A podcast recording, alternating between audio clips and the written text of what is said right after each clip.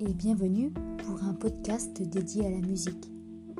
Jazz, classique, pop, rap, il y en aura pour tout le monde. Aujourd'hui, nous parlerons piano, direction l'Europe de l'Est. Nous nous retrouvons en Pologne, là où est né le maître du romantisme j'ai nommé Frédéric Chopin. Ensemble, nous découvrirons les secrets des nocturnes et comment bien les interpréter. Un podcast tout en musicalité pour les amoureux du piano et pour s'évader un peu dans ces temps moroses.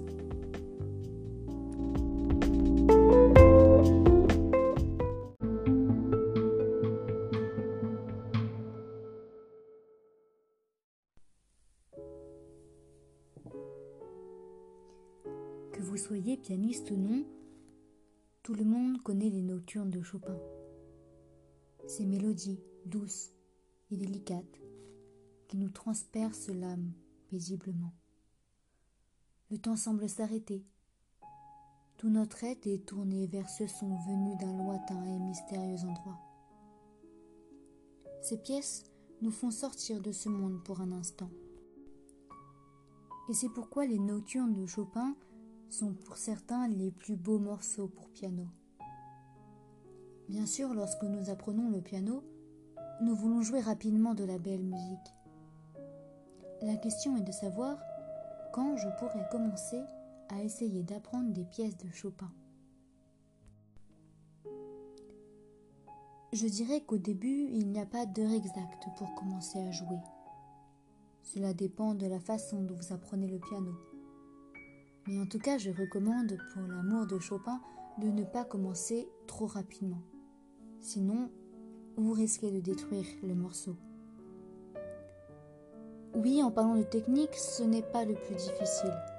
C'est bien plus facile que certains concertos pour piano de Tchaïkovski. Mais toute la difficulté de cette pièce réside dans son interprétation. Afin de pouvoir se concentrer au mieux sur l'interprétation, la partie technique de la pièce ne doit pas poser de problème. Pour résumer, commencez les nocturnes lorsque vous avez acquis un bon niveau technique et lorsque vous êtes assez sensible à l'esprit de Chopin. Ce sera mon deuxième point. Comment interpréter les nocturnes? Comment ressentir l'esprit de Chopin?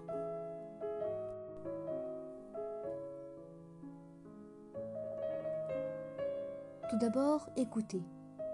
Écoutez mille fois les nocturnes. Pas seulement celui que vous voulez jouer, mais tous. Ainsi, vous deviendrez sensible à cette musique. Vous la connaîtrez par cœur et vous aurez compris chaque mouvement de la mélodie, chaque silence, chaque accélération. Les nocturnes de Chopin, vous pourrez les reconnaître par milliers. Ensuite, vous pourrez commencer à travailler sur l'un d'entre eux. Votre interprétation sera inévitablement transformée par les émotions l'écoute des nocturnes vous aura fait ressentir, et vous aurez naturellement une meilleure façon de la jouer que si vous connaissez à peine le morceau.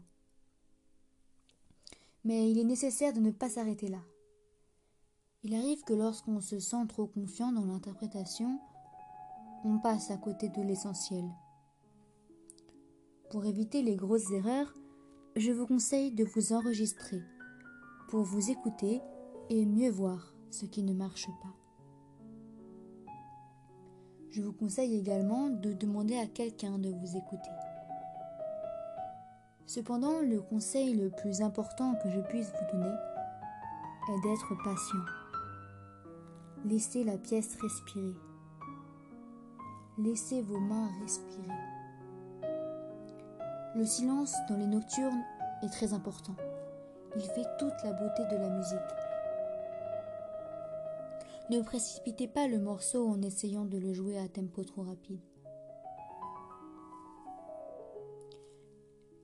Le dernier point que je vais aborder est la position du corps et des mains.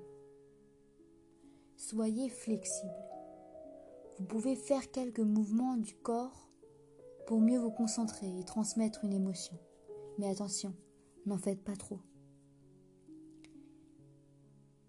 Mais surtout, jouez avec votre cœur, si votre cœur a compris la pièce, Si votre cœur est prêt, alors, par vos mains sur les touches du piano, vous créerez un nouveau chef-d'œuvre.